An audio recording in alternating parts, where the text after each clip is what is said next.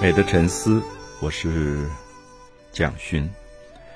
我们一章一回的在读《红楼梦》。那章回小说是中国文学里一个很特殊的文体，它跟西方的这种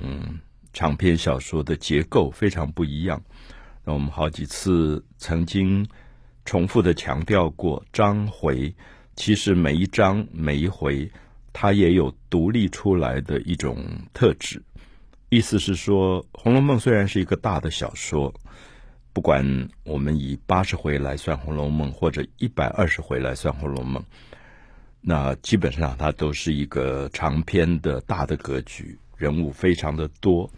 可是，如果我们把每一章每一回独立出来，你就会发现，大概在一章一回当中。常常会有一些人物成为主题，像第九回我们刚刚谈过，他是贾宝玉去上课，那他当时有了一个最要好的朋友就是秦钟，那么所以他们一起到学堂上课，就就闹出了很多很多的有点像绯闻事件一样，那这些十几岁的男孩子就有一点。玩爱情游戏或者玩性游戏，那这个时候我们就会看到，当时引发这个事件的一个男孩子叫金荣，黄金的金，光荣的荣。那我们知道他不是贾府的正规的子孙啊，因为他姓金，因为他的姑妈跟他一样同姓金的一个女性，就嫁给贾家的一个。男性叫贾黄，所以他就有机会可以借着他姑妈的这样的一个关系，等于有点像裙带的关系，然后进到这个私塾啊。我们讲说，当时贾府、荣国府他们自己办了一个私塾，等于我们今天的有点像家族的贵族学校，那都是贾宝玉这种公子去上课的。那当然，一个老师讲课。不是只给讲给贾宝玉一个人听，那大概宝玉一个人听也怪没意思的，所以就让家族当中跟他大概年龄差不多的人一起去上课。所以我们也提到，像秦钟，他是秦可卿的弟弟，那他也借着秦可卿嫁给了贾蓉这样的关系，就去复学。我们叫复学，就是说这个家族的贵族学校其实不是开给外人的。是开给贾家的子弟，可是秦可卿的弟弟姓秦，秦钟。那这个有一个姓金的姑妈，那他的这个侄子金荣，那他们就可以外姓的人来复学，一起来读书。那当然，我们一再强调说，这种学堂里面十岁上下左右的青少年，其实都皮的不得了。没几个人真的是为了读书去的。我想我们不必要深责《红楼梦》里面的第九回的这些男孩子，简直是不规矩、不好读书，好像有点像我们今天翻开新闻事件、嗑药啊、什么轰趴什么都来的这种感觉。我想，其实我们看一下，连贾宝玉去上课也是借口。他不太爱上课的，他也觉得学校里面这些八股的东西，每天讲怎么考试做官的东西，他一点兴趣都没有。他是因为认识了秦钟，他觉得秦钟很可爱，然后两个变成好朋友、好伴侣。那他觉得，哎，我们有一个借口可以一起去上课，就变成了好朋友了。所以，我想这个其实让我们回想到许多人在青少年的时代，其实有有一种这种情谊啊，就是他们自己。也搞不太清楚自己到底到学堂去是为了读书，还是因为学堂里好玩，可以认识一些跟自己大概同年龄的人。那这里面我们也提到，在第九回里面，像薛蟠啊，薛宝钗的这个哥哥也是如此啊。他家里有钱，然后根本不是为了去读书，那么就去包养一些小男孩啊。那么金融也是他包养的。所以后来金融大概薛蟠玩腻了，就把它丢了。所以金融后来就闹起来了，有点觉得受伤，有点酸酸的，觉得好像那个香莲跟玉爱这两个小男孩比较受宠，那他已经没有人宠宠爱他，就闹起来。其实很看到作者对于人性、青少年的人性做了非常深入的揭发跟了解。那金荣回到家里就跟妈妈诉苦啊，说在学校里怎么样被欺负了，因为后来呃两边人就打起来，打起来以后，宝玉因为有车夫有书童。就来了一批的人，所以就把金荣他们这一帮的人就打了一顿，还要他什么跪下磕头啊、道歉啊之类。所以金荣就觉得很委屈，回家告妈妈。可是他妈妈就骂了他一顿，他就跟他说：“因为我想这个妈妈很懂事，就是她知道说他们家其实很穷，这个小孩根本没有机会读书的，尤其没有机会去读一个贵族的学校。可是今天借着他的姑妈的。”一点裙带关系去读了书，他说你不好好读书，你又去得罪宝玉，那宝玉是何等人物？那到时候弄得你到时候连书也读不了了，那我哪里能够出得了你这个学费？而且不只是学费的问题，是你到学校去复学，这个贵族学校可能连餐点什么零用钱都给了，所以他妈妈说你一个月省多少的钱？你现在闹出来的话，我怎么得了？好，所以这里面都在交代《红楼梦》这样的一个大家族当中，其实有各种不同的阶级，像宝玉这种贵公子，也有像金荣这种其实蛮委屈的，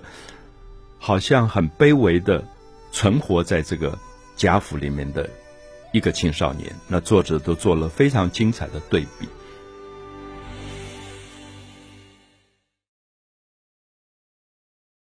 所以第九回，当学堂里闹了事情以后，金荣回家诉苦，被他妈妈也抢白了一顿，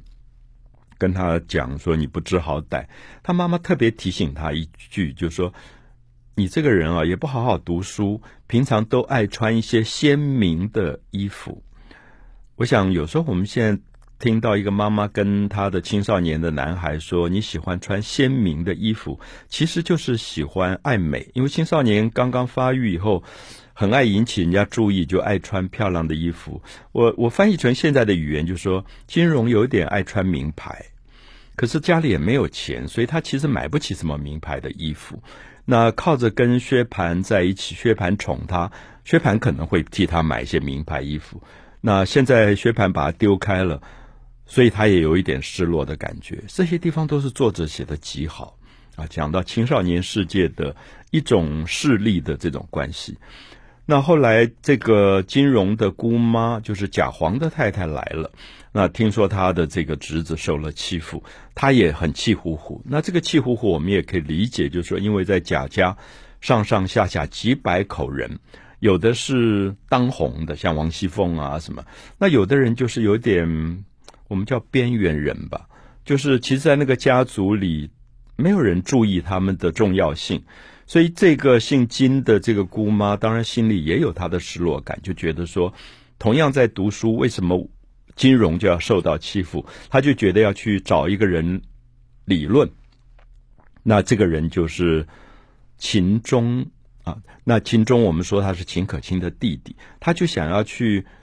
贾珍家，因为贾珍的太太姓尤啊，尤物的尤，就是我们在书里常常都叫尤氏，因为古代的女人。不太讲出名字，他就想去找尤氏，也去想找尤氏的儿媳妇，就是贾蓉的太太秦可卿，然后告诉这件事情，那表示说他对秦钟的不满。可是《红楼梦》的精彩是，你会发现作者好像是要写这条线，写一个姓金的这个寡妇，她的不平，她的去诉苦。他就去找了尤氏，满脸气嘟嘟的，好像想要找秦可卿论理。结果一到了贾珍家里，尤氏招待他，也不知道他为什么来，也不知道为什么脸上好像有怒气。那就跟他先讲说，我的儿媳妇秦可卿最近生病了。我想这个才是重点。就其实《红楼梦》里面重要的人物是秦可卿，而不是金荣的这个姑妈。所以金荣的姑妈就有一点像，只是一个。穿针引线的人，引出一个接下来在十二回、十三回里非常重要的一个事件，就是秦可卿的生病。我们知道秦可卿是《红楼梦》里面十二金钗、十二个贵族的女子当中非常重要的一个人物。可是她后来生了病，所以在第十回是第一次预告秦可卿生病，她到十三回就死掉了。所以秦可卿大概是《红楼梦》里面女性重要的女性当中去世的最早的一个。可是我常常跟朋友讲说，一定要注意到秦可卿这个角色非常奇怪，她这么早去世。十三回就就去世。如果这个小说一直要写到一百二十回，所以她好像不应该是重要的主角。可是我希望大家读《红楼梦》的时候注意一下，这个人死掉了，可是你会觉得他的影响力之大，就他好像变成这个家族里的一个阴魂不散的魂魄。你以后读《红楼梦》，你会觉得每一次什么元宵夜宴呐，除夕晚上祭祖啊，好像在。这个大家族繁华的某一个荒凉的角落，一直有一个没有走掉的魂魄在那边哭或者叹气。我觉得是秦可卿，就是因为他死掉了，不到二十岁他就死掉了，所以他好像反而在一个很旁观的方法在看这个家族的繁荣，也觉得不在人世间了，不是人世间的人了，所以他可以更超然的看这个家族后来的败落。以及这个家族里面后来为非作歹的许许多多荒谬的事情，所以我一直觉得秦可卿是我读过的小说中外古今的小说里非常精彩的一个人。就是其实他死掉了，他也不存在了，可是他的存存在的影响力其实是用一种影子或者魂魄的方式在存在。我们也知道，因为她很美啊，秦可卿非常的漂亮，所以贾宝玉最早的性幻想的。暗恋的对象其实就是秦可卿。我们也一再强调过，在现实当中他们是长辈跟晚辈的关系，所以贾宝玉不可能爱上秦可卿。可在梦的世界里面，他第一个性幻想的对象恰恰好就是秦可卿。这里也说明秦可卿的漂亮，好像变成会逾越很多的辈分伦理，大家都会爱上她。那我们也曾经谈到秦可卿的死亡是学者讨论最多的。因为很多人找到了《红楼梦》的比较早的一些草稿的手抄本，发现秦可卿其实不是病死，是被他的公公就是贾珍逼奸死掉的。就这种豪门常常会有一些家丑，可是因为做官，这种很怕被八卦杂志报道的这种事情发生了以后，常常反而会逼死自己的儿媳妇。所以他在小说里是。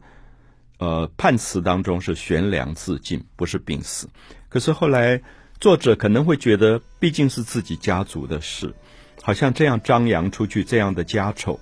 也不妥当，所以就把它改成了病死。所以因此，秦可卿这个角色是我觉得在读《红楼梦》，尤其在前十回里面，一定要非常注意的一个人物。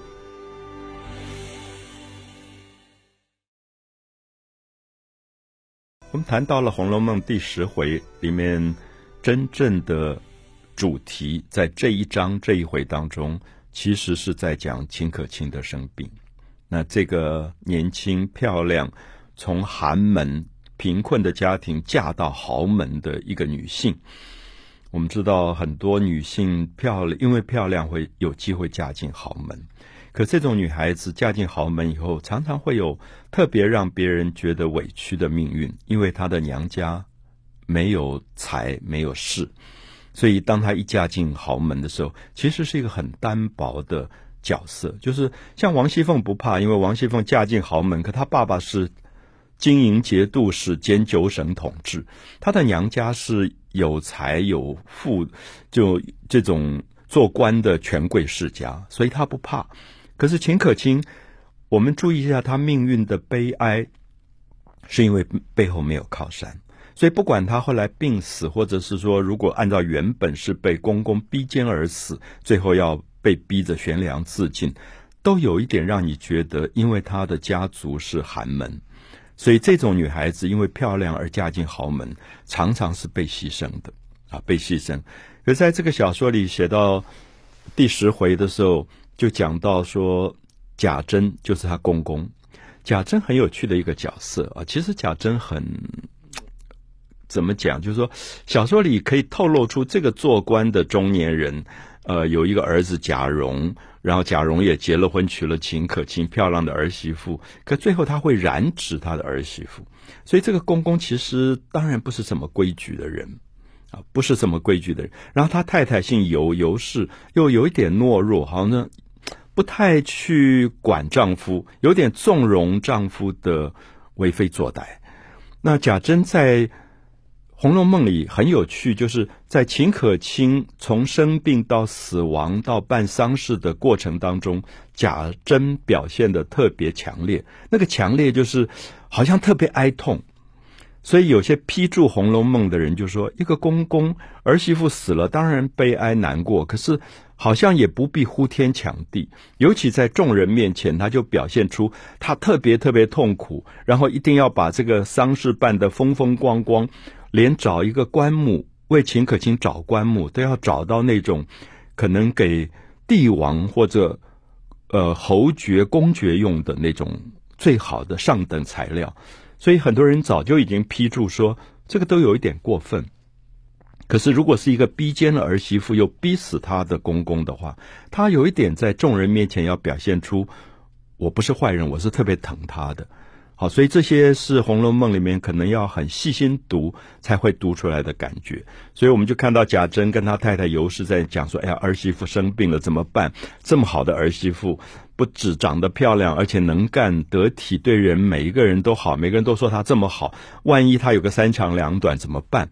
好，话讲到这里，你就知道说秦可卿病得不轻。所以他们就命令儿子贾蓉说：“一定要赶快找一个好的医生。”那贾蓉也就说有一个将军冯子英介绍了一个叫做张有士朋友的友，这个士大夫的士张有士是一个名医，那立刻就会来看秦可卿的病。好，我们就看到这个张有士这个医生来了。《红楼梦》最精彩的是，你会发现说，这个作者不只是文学好。我们在第十回看到这个《红楼梦》的作者医学上的高明，就这个张友是这个名医，他在给秦可卿把脉，寸关尺啊，用到三个字，尺寸的寸，关是关头的关，和关口的关，尺寸的尺啊，寸关尺。其实我们知道中医现在把脉，它跟西医把脉不一样，西医把脉通常是听脉跳。啊，一分钟跳多少次？中医的把脉的寸关尺，其实是寸跟关跟尺是通到人的内脏不同部位的，所以这个寸关尺就叙述的非常详细。那我们看到当代的有名的中医都以他们的专业来解释《红楼梦》第十回这一段写的多精彩，就是说表示《红楼梦》的作者是完全通医术的。通中医的理论，那因为我们读的时候我们不懂中医，我们以为他可能随便乱写或者杜撰。可是现在我们看到很多的中医都说这一段写的太精彩，因为完全在讲秦可卿的病。可是到最后你会发现，中医跟西医很大的不同，认为生理的病不完全是生理，有一部分是跟个性、跟心理有关。所以这个医生后来的总结就告诉贾蓉说：“以我从脉象来看，因为。”医生很可能没有见到秦可卿，因为过去的这种年轻女子看病的时候是垂下帘子的，只伸出一只手来。他说他一定是聪明过人，心性高强。他从这这八个字“心性高强、聪明过人”来断定说，这个病因为太聪明，所以常常会有不如意的事。我想这个判断很有趣。我们现在到。西医台大医院看病，没有一个医生跟你说你太聪明，说你得了这个病。可是，在中医的理论是说，因为聪明，所以很多事他觉得